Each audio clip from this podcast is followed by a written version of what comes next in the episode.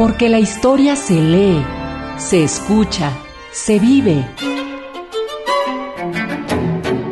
Radio Educación y el Instituto Nacional de Estudios Históricos de las Revoluciones de México presentan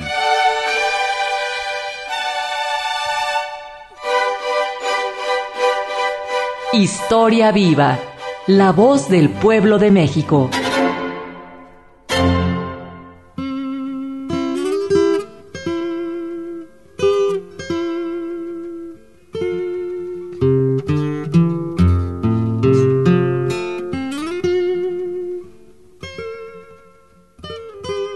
Se encuentran esta tarde para todo el equipo. Es un honor que nos permitan llegar hasta ustedes a través de Historia Viva, la voz del pueblo de México, un programa de Radio Educación y el Instituto Nacional de Estudios Históricos de la Revolución de México. Soy Natalia Luna y quiero invitarles a que estén en sintonía porque hoy platicaremos sobre el centenario de la muerte de Francisco Villa. Y qué mejor que hacerlo con el experto Felipe Ávila, historiador y, titular del INER. Bienvenido, estimado Felipe. Qué gusto que ahora nos podamos encontrar en esta virtualidad. Pues el gusto es mío, Natalia. Me da muchísimo gusto compartir contigo estos micrófonos y también con nuestro amable auditorio. Y bueno, pues es que hace 100 años, Felipe, estimadas audiencias, el 20 de julio de 1923, fue asesinado en una emboscada el general revolucionario Francisco Villa y con ese motivo la Cámara de Diputados de nuestro país designó todo este año 2023 como el de su centenario luctuoso.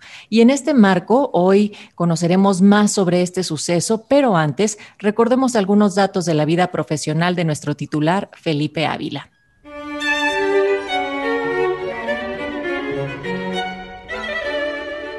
Nuestro especialista invitado a Historia Viva es Felipe Ávila Espinosa, doctor en Historia por el Colegio de México e investigador del ramo en la Universidad Nacional Autónoma de México, además de distinguirse por ser el titular del Instituto Nacional de Estudios Históricos de las Revoluciones de México. Su línea de investigación se centra en la Revolución Mexicana. Ejemplo de ello es su libro Los orígenes del zapatismo, editado por el Colegio de México, del cual los especialistas aseveran que se trata de un libro que pone a pensar, a buscar respuestas, a imaginar alternativas posibles que nunca ocurrieron y a encontrarle sentido a las que sí sucedieron. Algo así como ir recorriendo en sentido contrario los senderos que se fueron bifurcando en el jardín o recogiendo los varios hilos de Ariadna de una historia. Los estudiosos de la obra publicada por Felipe Ávila acerca de la Revolución Mexicana aseveran que su investigación se documenta con abundancia de fuentes originales como las cartas a Madero, los informes a Porfirio Díaz, las crónicas de esos días, el momento en el que se desata la revolución más allá de sus ideológicos y dirigentes y muchas veces a pesar de estos.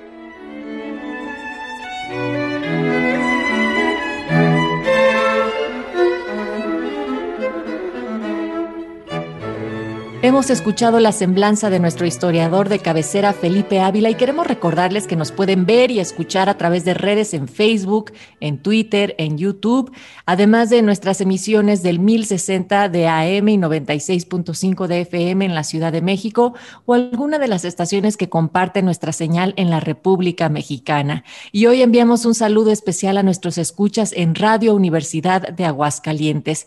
Bien, pues Felipe, a lo largo de este año, el nombre de Francisco Villa ha estado presente de muchas formas.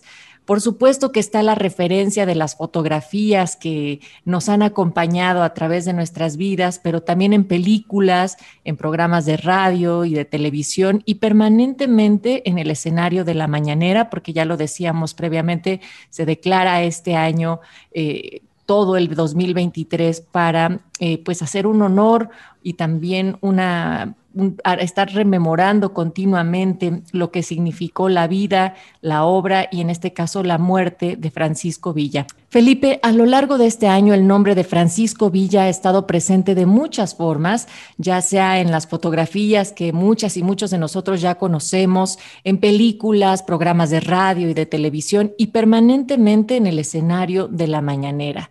¿Cuál es el balance, el panorama de esta conmemoración nacional y por qué podríamos decir que Villa está más vivo que nunca? Pues eh, precisamente porque al darse el reconocimiento a una figura como la de Francisco Villa por parte del gobierno de la República, del Poder Ejecutivo, del Poder Legislativo, lo que se está haciendo es no solamente reconocer a una figura legendaria, quizá el personaje más famoso y más reconocido de la Revolución Mexicana 100 años después, eh, sino también porque tiene un significado especial que es justamente el que creo que el gobierno de la República y el Congreso ha querido darle, que es identificarse con el Villa revolucionario, con el Villa representante del pueblo, con el Villa comprometido con una revolución, con el Villa comprometido con la reforma agraria, pero también con el Villa combativo, que trató de acabar con el sistema de las haciendas, que trató de acabar con una justicia que favorecía a los poderosos, que trató de acabar con el hambre y la miseria de la mayoría de la población mexicana, que se identificó como pocos con el sufrimiento, con las desgracias, con las dificultades de la mayoría de la sociedad mexicana y que encaró quizá como ningún otro la furia de ese México olvidado, de ese México excluido, de ese México al que siempre se le ha ignorado. Eh, por eso yo creo que el, el, que se haya decidido que este año sea el año de Francisco Villa y que se le ponga como continuación en el título, El Revolucionario del Pueblo, se está tomando partido, se está reivindicando una figura con la que este gobierno y esta sociedad del México de este año se identifica, que no ha olvidado, y que siendo Villa una figura tan polémica, tan llena de claros y oscuros, eh, con aspectos luminosos, pero también con aspectos muy condenables, eh, se apueste por reivindicar lo positivo, por acordarse del legado valioso que dejó. Y yo creo que a lo largo del año ha habido una enorme cantidad de actividades, tú mencionaste ya a varias de ellas. Eh, incluso yo creo que las más importantes todavía no ocurren, porque justamente esta semana es cuando se cumple el centenario. Y si bien ya ha habido actividades en la Ciudad de México, en Durango, en algunos otros estados, eh, pues el gran acontecimiento es el de este 20 de julio en Parral. Va a ser una gran ceremonia cívica con la presencia de la presidencia de la República.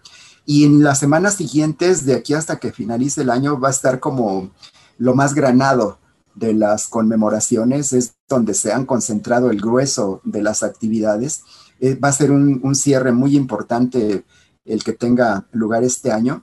Y pues yo creo que este lo merece. Yo creo que con todos estos reconocimientos lo único que estamos haciendo es justicia ante un mexicano excepcional, un mexicano sin el cual no se puede entender a la Revolución Mexicana y por lo tanto no se puede entender al México que hoy tenemos, al que le seguimos debiendo mucho y al que tenemos que seguir recordando con mucho cariño. Y es que pienso también, Felipe, cuando ubicas a Villa como el personaje más conocido de la Revolución Mexicana, que también eh, Pancho Villa tuvo una proyección y se le conoce en diversos países y por un número creciente de investigadores que ha sido estudiado y se han escrito biografías, ensayos o textos que despiertan admiración por haber sido un caudillo del pueblo, emanado de sus raíces, cercano a la gente, preocupado por el bienestar de los poseídos, en fin, una serie de atributos que complementan lo que ya eh, nos platicabas hace unos momentos. Y pongo como ejemplo que en Rusia o la ex Unión Soviética existe una biografía suya. Entonces, Felipe, ¿qué hace al Centauro del Norte un personaje tan apasionante para la historia, incluso con estas miradas de fuera, de otros países, que lo señalan como alguien a quien hay que estudiar, pero también revalorar? Villa fue un personaje que era ya una leyenda viva desde la Revolución Mexicana. Eh, yo creo que fue el personaje más carismático y más popular, el que despertó mayor entusiasmo en la población. Tuvo decenas, centenares miles de hombres que lo seguían y que estaban dispuestos a entregar su vida por él, porque era una persona con quien la gente se identificaba, sobre todo la gente, la gente pobre, la gente que venía de abajo, eh, porque era como ellos. No era un personaje falso, no era un personaje tampoco de las élites, no era alguien que quisiera bajarse desde su pedestal para convivir un rato con el pueblo ensuciándose los pies, como muchos de los personajes que tuvieron un papel importante en, la Revolución Mexicana, que no tenían ese origen humilde, ese origen popular, pero además ese origen excluido, porque Villa tuvo que ser bandido, tuvo que vivir en los márgenes, tuvo que estar huyendo de la justicia durante casi 14 años, en, sus años en donde dejó de ser niño para convertirse en joven, en joven adulto. Eh, Villa había vivido en carne propia la represión, la persecución, el que lo enrolaran varias veces al ejército, en que le pusieran precio a su cabeza, en que intentaran asesinarlo en infinidad de ocasiones. Villa era un eh, personal que había aprendido a sobrevivir en la ley de la selva, huyendo, defendiéndose, escondiéndose, pero también atacando. Por eso es que conoció como pocos la geografía de Chihuahua y de Durango. Por eso es que utilizó ese conocimiento como uno de sus principales atributos como guerrillero y después como comandante militar del ejército más poderoso en la historia de México. Por eso es que fue casi invencible durante sus años de gloria, eh, no solamente por el apoyo popular que tenía, sino por el conocimiento de la geografía del noroeste de México y porque eh, fue el líder militar más importante, sobre todo en la primera etapa de la revolución. Eh, sin, sin Villa y sin la División del Norte no hubiera sido posible acabar con el ejército federal ni destruir el Estado oligárquico decimonónico que todavía teníamos en México hacia 1914. Y si no hubiera llevado a cabo esa profunda transformación económica, política, social y cultural en Chihuahua y en Durango, sería un personaje que no recordaríamos como lo recordamos.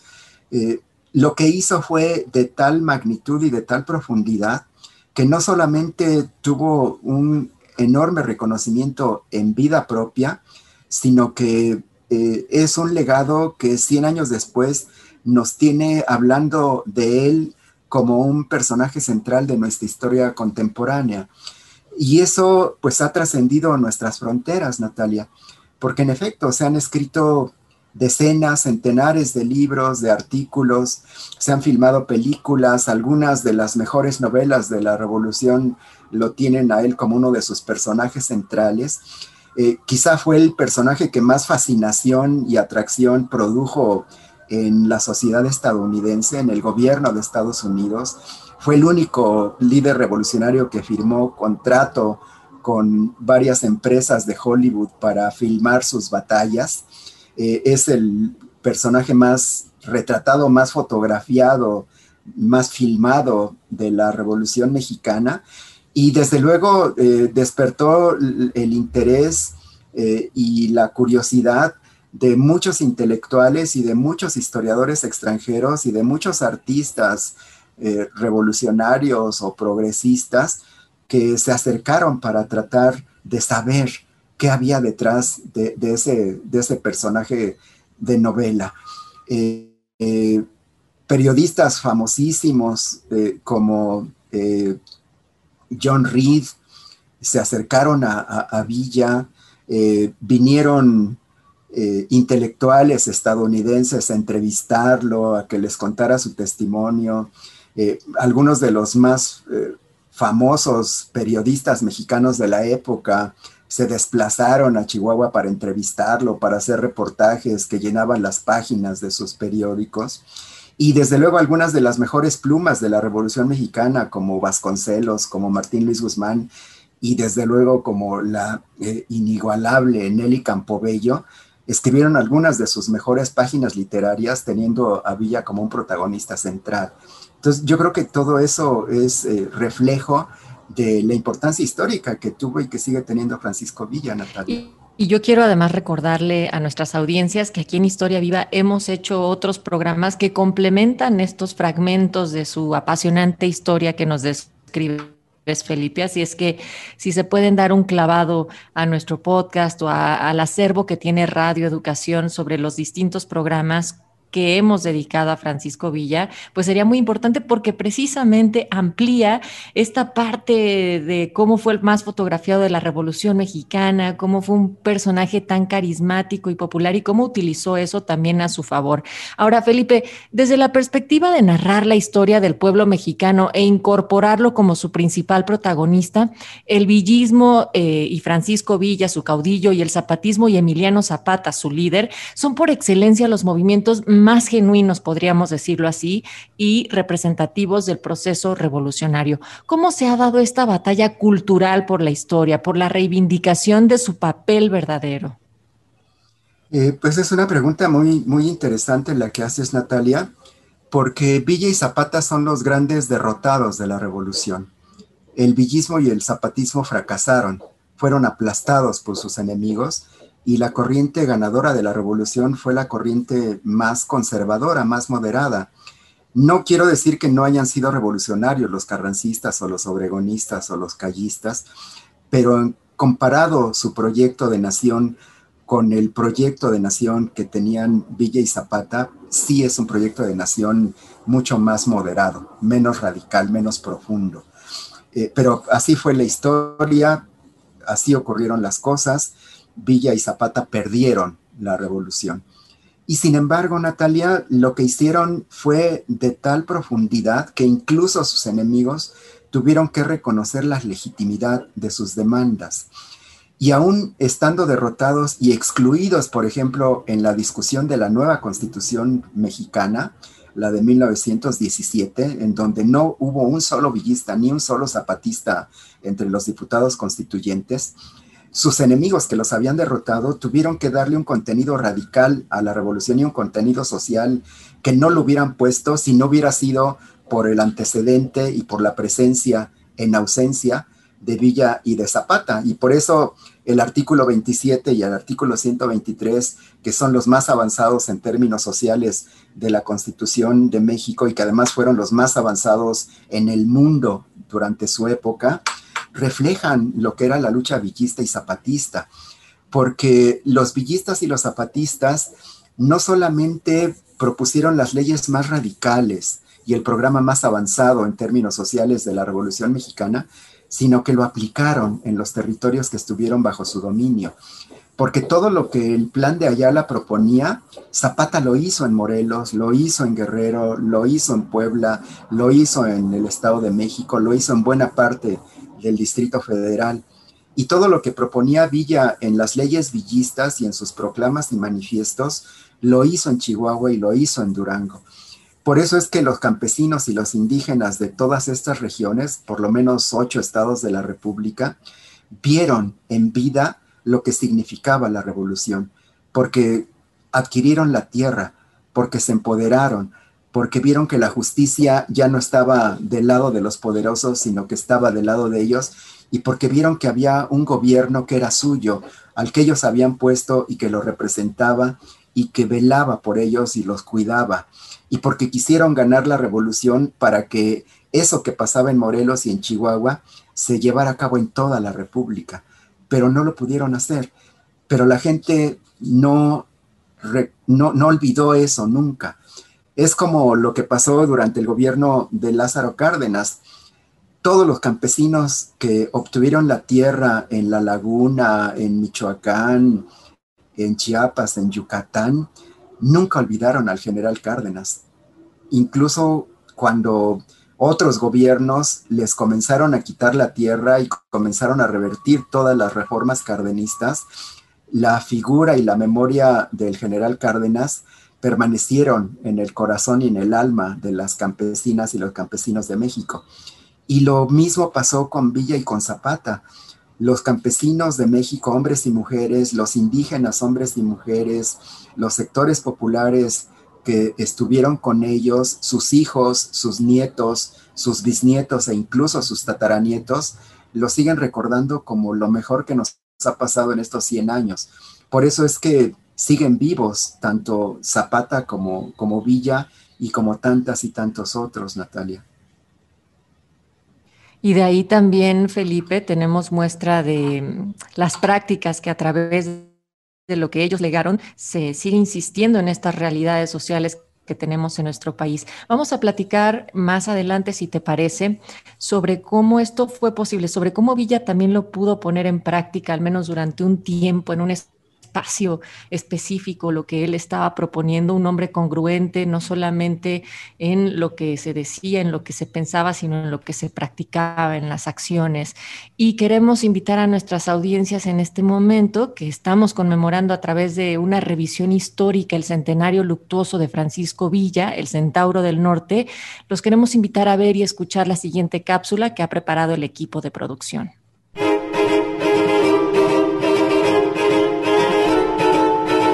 Derrotado en los campos de batalla del Bajío, el villismo se convirtió en una fuerza guerrillera. El 9 de marzo de 1916 lanzó un ataque contra el pueblo de Columbus en Estados Unidos. Cuando el Centauro del Norte venía en retirada, tuvo un enfrentamiento con una partida carrancista y fue herido en la pierna derecha. Se refugió convaleciente en la cueva del Coscomate, en la Sierra de Santana, en la parte central del estado de Chihuahua. Desde ahí pudo ver los movimientos de la caballería estadounidense y aún los aeroplanos de la expedición punitiva. Recuperada su salud, Villa atacó guarniciones carrancistas, alcanzó victorias sonadas, pero también sufrió derrotas de importancia y perdió hombres valientes. Los villistas combatieron en más de 100 ocasiones a las fuerzas carrancistas en Chihuahua y Durango entre 1916 y 1920. A pesar de tomar ciudades de importancia como Chihuahua, Torreón y Parral, el villismo no pudo reconfigurar su poderío militar ni político. Se convirtió en una de las distintas partidas que impidieron la gobernabilidad plena al presidente Venustiano Carranza.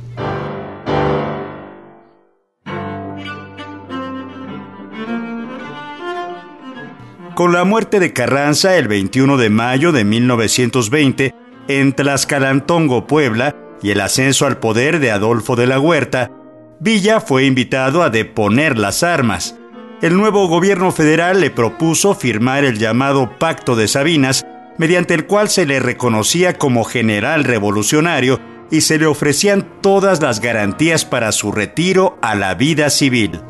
El caudillo aceptó el trato e inició su retiro en la hacienda de Canutillo en Durango, donde viviría con una escolta de 20 hombres quienes recibirían pagos periódicos del gobierno, haberes por un año, se les dotaría de tierra o se les incorporaría al ejército con reconocimiento de su grado. Villa se comprometió a no tomar las armas contra el gobierno. La lucha villista había terminado. En Canutillo, los hombres de Villa reconstruyeron la hacienda y trabajaron muy duro para hacer producir las tierras que estaban abandonadas. Fue hasta 1922 cuando el trabajo de los villistas rindió fruto con el levantamiento de las cosechas de trigo. La hacienda contaba ya con 3.500 habitantes.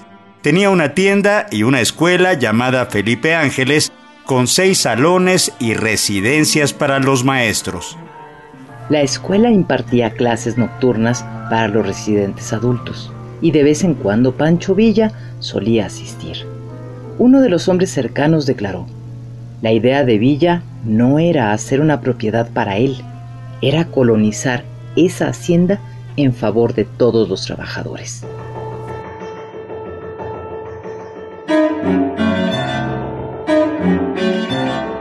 El 20 de julio de 1923, con el respaldo de la gente rica de Parral y la aprobación del gobierno de Obregón y Calles, Pancho Villa fue asesinado en una emboscada en Parral junto con su secretario Manuel Trillo y cuatro de sus escoltas, por sicarios comandados por Meliton Lozoya y Jesús Salas Barraza.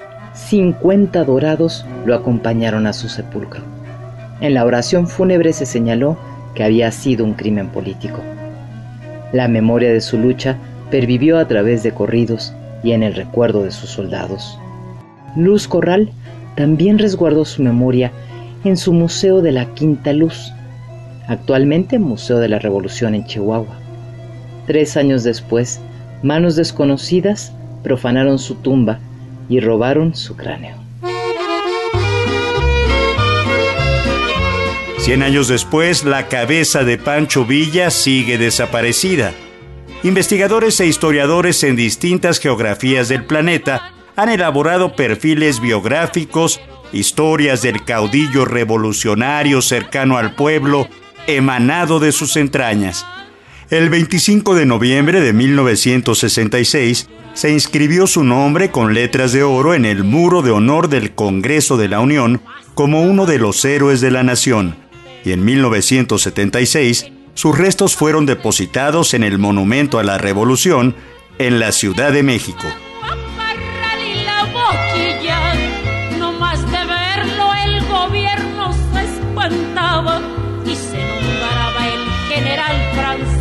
Villa, allá en Chihuahua, Parral y la Boquilla. Seguimos acompañándoles en Historia Viva, la voz del pueblo de México, un espacio para la divulgación de la historia y el intercambio de ideas. En esta emisión con la conmemoración en exacto mañana 20 de julio el centenario luctuoso de Francisco Villa y tenemos la presencia del historiador Felipe Ávila Espinosa. Felipe, pues mañana tú estarás ya en Parral, Chihuahua, en la conmemoración del centenario luctuoso de Francisco Villa y uno de los grandes ausentes será el recién fallecido amigo y maestro tuyo, el intelectual e historiador Adolfo Gili. Y él mismo abordó a Villa desde la óptica de su amistad con el general Felipe Ángeles y sus estrategias militares. Cuéntanos cómo abordó Gili la vida y la acción de ambos revolucionarios. Eh, pues sí, en efecto va a ser uno de los grandes ausentes y no solamente en este centenario luctuoso de Francisco Villa, sino en lo que resta hacia adelante es, es una de las grandes voces que vamos a extrañar con su lucidez, con su profundidad, con su compromiso. Pero bueno, pues así es la vida y creo que una manera bonita de recordarlo es leyendo otra vez su obra. En efecto, Natalia, yo creo que Adolfo Gili escribió la mejor historia de la Revolución Mexicana estando preso en Lecumberri, sin tener acceso a las bibliotecas, mucho menos a los archivos, leyendo solamente los libros básicos que había y que sus amigos le podían llevar a la cárcel para que los leyera en, los ratos en que, en que pudiera hacerlo. Y a pesar de eso, siendo un extranjero que nunca había estado en México, que tenía eh, preso en Lecumberri desde 1966, en tres años escribió la mejor historia de la Revolución Mexicana, que es la Revolución Interrumpida, que es un libro extraordinario, Natalia, porque por primera vez los protagonistas de la Revolución Mexicana no eran los grandes líderes y caudillos, los, los grandes generales o los políticos, sino las masas populares, las masas campesinas, las masas indígenas y particularmente las masas que alimentaron los ejércitos de la División del Norte y del Ejército Libertador del Sur. Eh, para Adolfo Gili, la clave para entender a la Revolución Mexicana eran los ejércitos villistas y zapatistas, porque fueron una erupción volcánica que destruyó al antiguo régimen, que hizo pedazos sobre todo la división del norte al ejército federal y que destruyó al, Estado porfirista huertista hasta sus cimientos.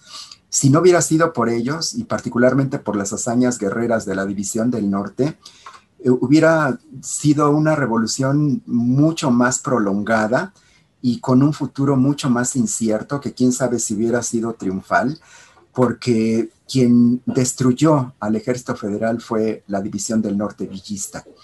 Eh, eso creo que hay que reconocérselo, incluso sus enemigos, eh, además de que le tenían miedo, también reconocían que la contribución del villismo había sido fundamental.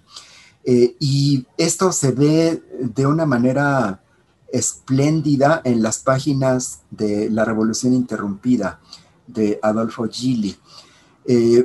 Creo que los mejores capítulos de este libro son los que tratan de la División del Norte, a la que describe como la más poderosa maquinaria de guerra, no solamente en la historia de México, sino en la historia de América Latina. Nunca ha habido un ejército popular surgido de abajo con esa capacidad de fuego, con esa disciplina, con esa eficacia, con ese poder destructivo. Era una maquinaria de guerra temible, como no ha habido otra en la historia de México ni antes ni después, y como tampoco ha habido otra en la historia de América Latina ni antes ni después.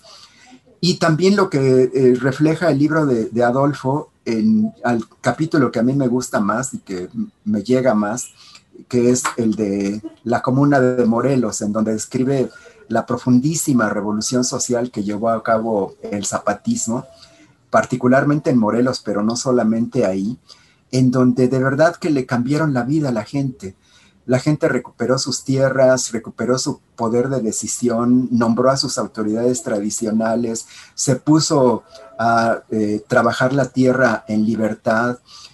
Eh, Zapata les dio a escoger a los campesinos que recuperaban sus tierras si querían seguir sembrando caña de azúcar o si preferían sembrar eh, maíz, frijol, calabaza, chile, sus productos tradicionales, sin presionarlos. Y la mayoría de la gente dejó de sembrar caña de azúcar, que era lo que sembraban desde que llegó Hernán Cortés y que puso ahí el primer ingenio en la década de 1520, cerca de Cuernavaca, porque para todos esos campesinos y campesinas, el cultivo de la caña de azúcar y los ingenios eran el símbolo de la opresión, de la imposición, de la invasión, de la comercialización, del proceso que destruyó sus vidas, que destruyó sus comunidades, que destruyó sus pueblos. Y por eso la caña era un símbolo de dominación. Y se deshicieron de ella. Y los cañaverales se convirtieron en campos de maíz, que la gente cultivó no para vender, no para llevar al mercado, sino para comer, para festejar, para intercambiar. Eh, bueno, eso lo pudieron hacer entre 1913 y 1916. Esas eh, transformaciones tan profundas, esa recuperación de su esencia comunitaria, eso lo refleja el libro de Adolfo Gili mejor que ningún otro. Y una cosa que me llama mucho la atención, Natalia, es que ese libro extraordinario y maravilloso que fue formador de generaciones y generaciones de, bachilleres, que como yo lo llevaron como libro de texto en la Escuela Nacional Preparatoria y en los colegios de ciencias y humanidades y en los colegios de bachilleres y después en la facultad lo volvías a leer, durante muchos años fue un libro menospreciado por la academia porque decían que no era un trabajo serio, que no tenía notas de pie de página, que no traía fuentes, en fin, unos criterios de, un formalismo académico tan cuadrado, tan, tan chato, eh, de verdad tan incomprensivo. Y Adolfo eso le dolía mucho y, tardó décadas en que la academia finalmente lo reconociera y eh, lo considerara como un gran investigador y un gran historiador pero Adolfo estuvo en el ostracismo más de 20 años así, en donde sus pares, supuestamente académicos y universitarios, decían que era periodista, que era ideólogo, que era militante, que, no era investigador universitario. Entonces, bueno, alguna vez te contaré muchas cosas que me tocó vivir muy de cerca. Pero con relación a tu pregunta, Natalia, eh, creo que e, eso es lo, lo que hace a este libro de, eh, La Revolución Interrumpida un clásico de clásicos. Yo creo que debe tener no menos de 30 ediciones. Siempre está en librerías, la gente lo sigue leyendo. Es un libro además extraordinariamente bien escrito porque Adolfo tenía una pluma maravillosa, se lee como novela, con una capacidad evocativa y emotiva sorprendentes y por eso es que eh, ocupa el lugar que ocupa. No hay otra historia de la Revolución Mexicana más leída y más consultada que, este libro de Adolfo Gili, Natalia. Y más precisa, como lo has dicho, entonces también una manera de no solamente comprender más este pasaje histórico, sino de también conocer a una de las mentes más brillantes que también han abordado la historia, pues es releer la, revolución ininterrumpida de Adolfo Gili. Felipe, eh, antes de, de, que escucháramos y viéramos la cápsula que preparó el equipo, yo mencionaba el cómo las ideas de Francisco Villa sobre los objetivos de la revolución, pues aunque nunca se plasmaron en un documento que fuera un proyecto de nación, su praxis, cuando fue gobernador de Chihuahua, como en la colonia creada durante su retiro en la hacienda de Canutillo, sí fueron la expresión viva de su atención a la educación, al bienestar social, el trabajo. ¿Cómo configuras estas aspiraciones políticas del villismo que sí se llevaron a cabo? Mira, Eh, el proyecto de Villa lo podemos ver cuando fue gobernador de Chihuahua, alrededor de cuatro semanas, en diciembre de 1913. Una de sus primeras medidas fue expropiar los bienes de los enemigos de la revolución. ¿Y quiénes eran los enemigos de la revolución? Todos, los hacendados, los empresarios, los comerciantes, los mineros. Les quitó sus bienes, sus bancos, sus empresas, sus comercios, sus haciendas, sus tierras, su ganado.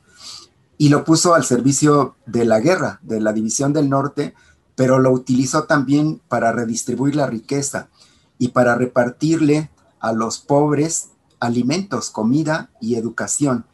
Eh, hizo comedores populares, bajó el precio de la carne a 15 centavos, eh, expropió todo el ganado y todo el algodón y lo vendió en Estados Unidos. Lo que no le pudo dar de comer a la gente, lo vendió en Estados Unidos y con eso compró armas y municiones, cañones y alimentó a su poderosísimo ejército.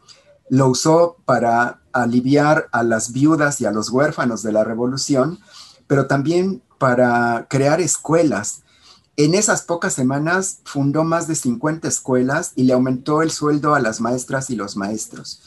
Y la cultura eh, política cambió porque por primera vez, y yo creo que por única vez, el pueblo de Chihuahua supo lo que era un gobierno popular al servicio de la gente.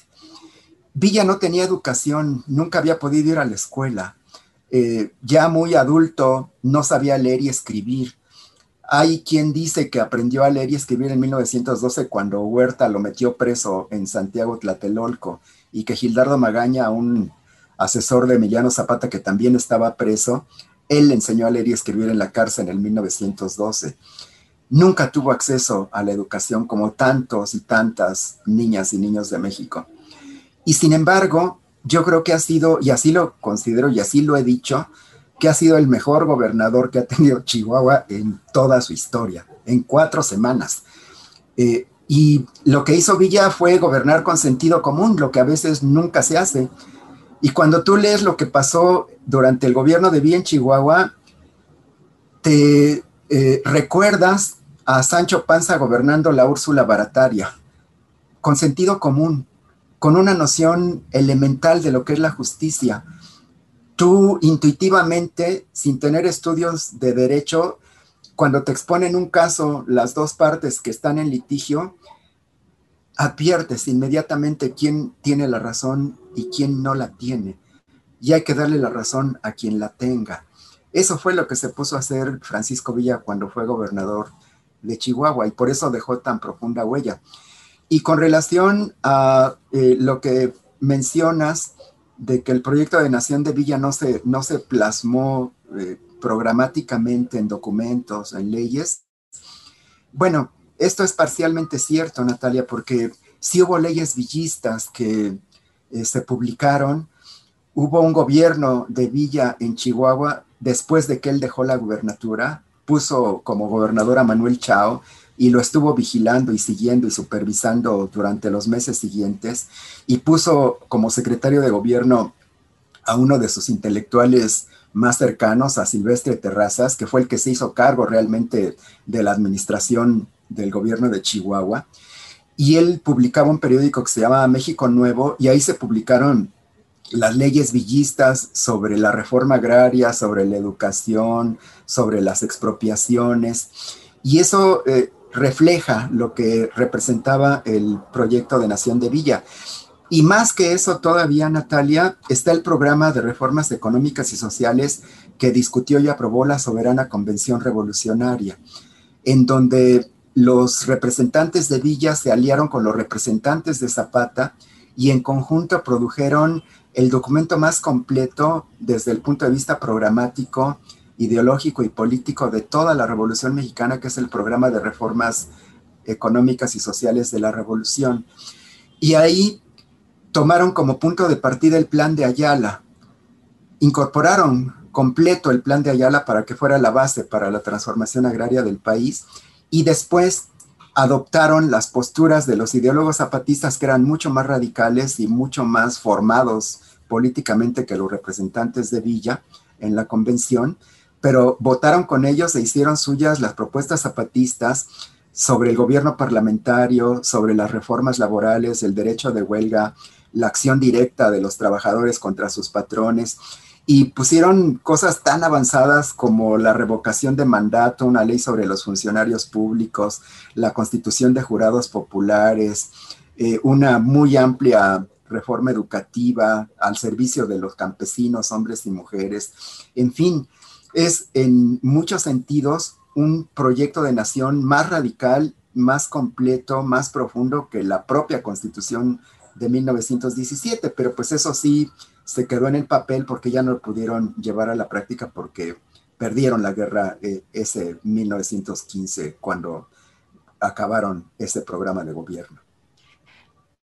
La voz que ustedes escuchan es de Felipe Ávila, titular del Instituto Nacional de Estudios Históricos de las Revoluciones de México. Hoy estamos platicando en Historia Viva sobre el centenario luctuoso de Villa y estamos ya en la última parte, así es que es momento de abordar el episodio final que termina con la vida de Francisco Villa, Felipe. ¿Cuál es la historia alrededor de su muerte? ¿Quién o quiénes fraguaron su emboscada y quién, por último, profanó su cuerpo y robó su cabeza? Porque también también esto es importante decir que en donde ya se han colocado los restos de eh, las y los revolucionarios, pues no se encuentra tampoco su cabeza y esto se ha vuelto también todo un misterio. Sí, eh, Natalia, eh, Villa perdió la guerra en 1915 y sin embargo mantuvo una heroica resistencia guerrillera entre 1916 y 1920. Nunca lo pudieron derrotar. Incluso después de que invadió Columbus, y que Estados Unidos en represalia envió una columna militar de más de 10.000 combatientes a perseguir a Villa por todo el estado de Chihuahua, en donde nunca lo encontraron y tuvieron que regresarse con el rabo entre las patas. Un fracaso absoluto la expedición punitiva. Eh, Villa tuvo la capacidad de volver a tomar las ciudades más importantes de Chihuahua y de Durango en 1917 y 1918. Hacia 19 disminuyó mucho su fuerza, eh, otra vez se volvió un, núcleo guerrillero, llegó Felipe Ángeles, se reencontraron, pero pronto se distanciaron.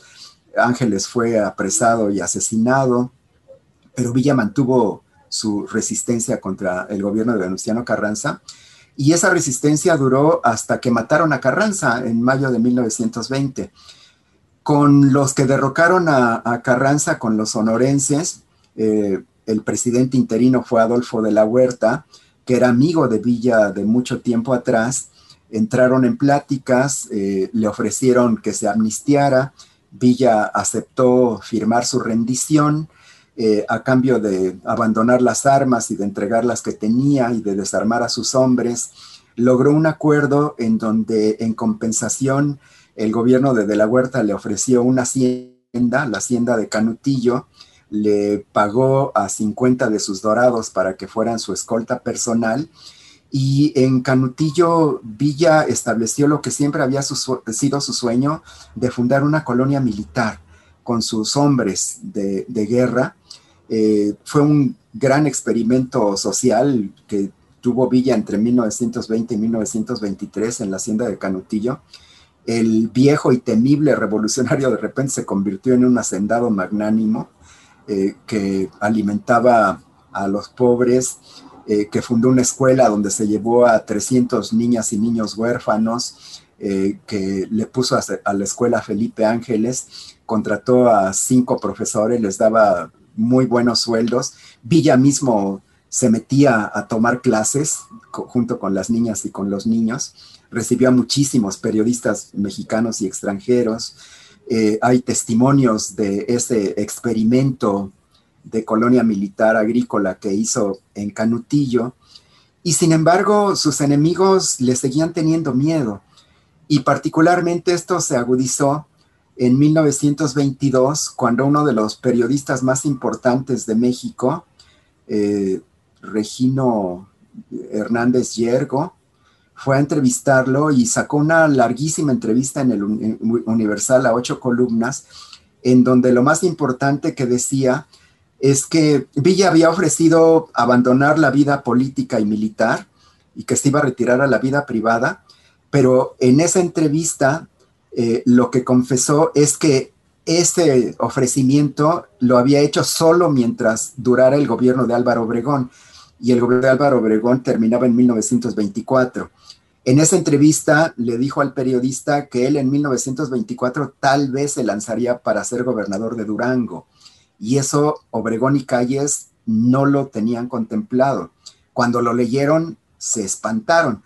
Y quizá lo más temerario fueron dos afirmaciones que hizo Villa en esa entrevista, donde dijo que él, si quisiera, en 40 minutos levantaba 40 mil hombres en armas y que en la sucesión presidencial de Obregón, él se inclinaba por apoyar a Adolfo de la Huerta y no a Plutarco Elías Calles.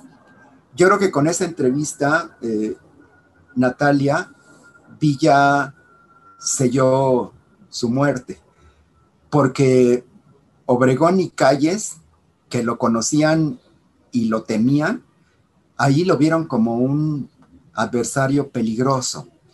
Y yo creo que desde ahí decidieron deshacerse de él. Quienes lo asesinaron finalmente fue un grupo eh, de un hermano de dos muy importantes generales de, Francisco Villa, el más importante Maclovio Herrera, quien había sido su compadre y después lo había traicionado y Villa no había perdonado la traición y lo había mandado fusilar. Y eh, su hermano le tenía mucho resentimiento, mucho coraje y había jurado vengarse. Y había estado intentando matar a Villa, pero Villa también había estado intentando matarlo a él. Era, era un desafío personal. Ahí uno de los dos tenía que morir. Eh, bueno, eh, este familiar eh, de los Herrera organiza el grupo que, lo, que lo embosca y que lo asesina, pero en ese asesinato estuvieron involucrados, y eso se supo muy pronto, tanto el secretario de guerra como el secretario de Gobernación, como el propio presidente de la República, que era Álvaro Obregón, desde luego Plutarco Elías Calles, Joaquín Amaro, el gobernador de Durango, el gobernador de Chihuahua, un diputado de Durango, eh, pero fue un crimen de Estado que se decidió desde el más alto nivel porque le temían a Villa y querían preventiva, preventivamente deshacerse de él. Lo mataron, le echaron tierra a la a la averiguación, el culpable confeso de ser el actor intelectual fue detenido y liberado un mes después, exonerado completamente, nunca se persiguió a nadie. Y bueno, la cabeza de Villa es una leyenda también de esas que pasan en el realismo mágico mexicano. Al parecer, eh, un millonario estadounidense que tenía agravios personales con Villa ofreció 50 mil dólares para que le llevaran la cabeza. El eh, general en jefe eh, coronel jefe de la guarnición de Parral, donde estaba enterrado Villa, eh, le dio la cabeza, se perdió la cabeza, creo que eh, al final nunca llegó a manos del estadounidense, les dio temor tener la cabeza, se deshicieron de ella, se armó un escándalo nacional porque se publicó en la prensa. y finalmente es la fecha que no sabemos realmente dónde está la cabeza de Villa, nunca se ha encontrado. Y hay mil y un leyendas acerca del probable destino. Se han escrito novelas, obras de ficción sobre este eh, acontecimiento tan peculiar, pero ni siquiera Paco Talbo, uno de los mejores historiadores del villismo, se atreve a decir en dónde se puede encontrar la cabeza de Villa. Pues si quieres, en algún momento, en otro espacio radiofónico, podemos hablar de estas múltiples leyendas del realismo mágico mexicano que me encantó cómo lo nombraste así, Felipe. Pero de momento quiero agradecerte mucho por haber abordado en esta ocasión a un día del centenario luctuoso de Villa de manera oficial en este espacio de historia viva para todas nuestras audiencias, tan apasionante historia y con tal conocimiento y sensibilidad. Gracias a ti, Natalia. Bien, pues así estamos llegando a este eh, final del espacio. Les invitamos a que nos escuchen la próxima semana en una emisión más en Historia Viva el miércoles en punto de las 13 horas con 5 minutos.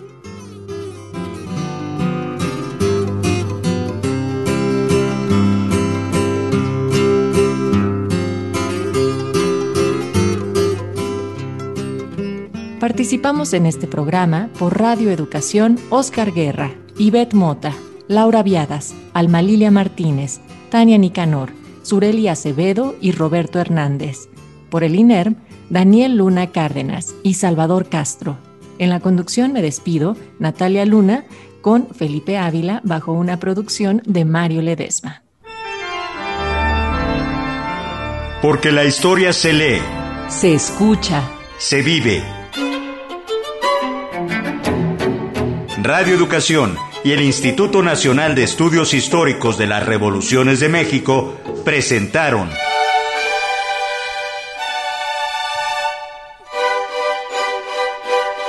Historia Viva, la voz del pueblo de México.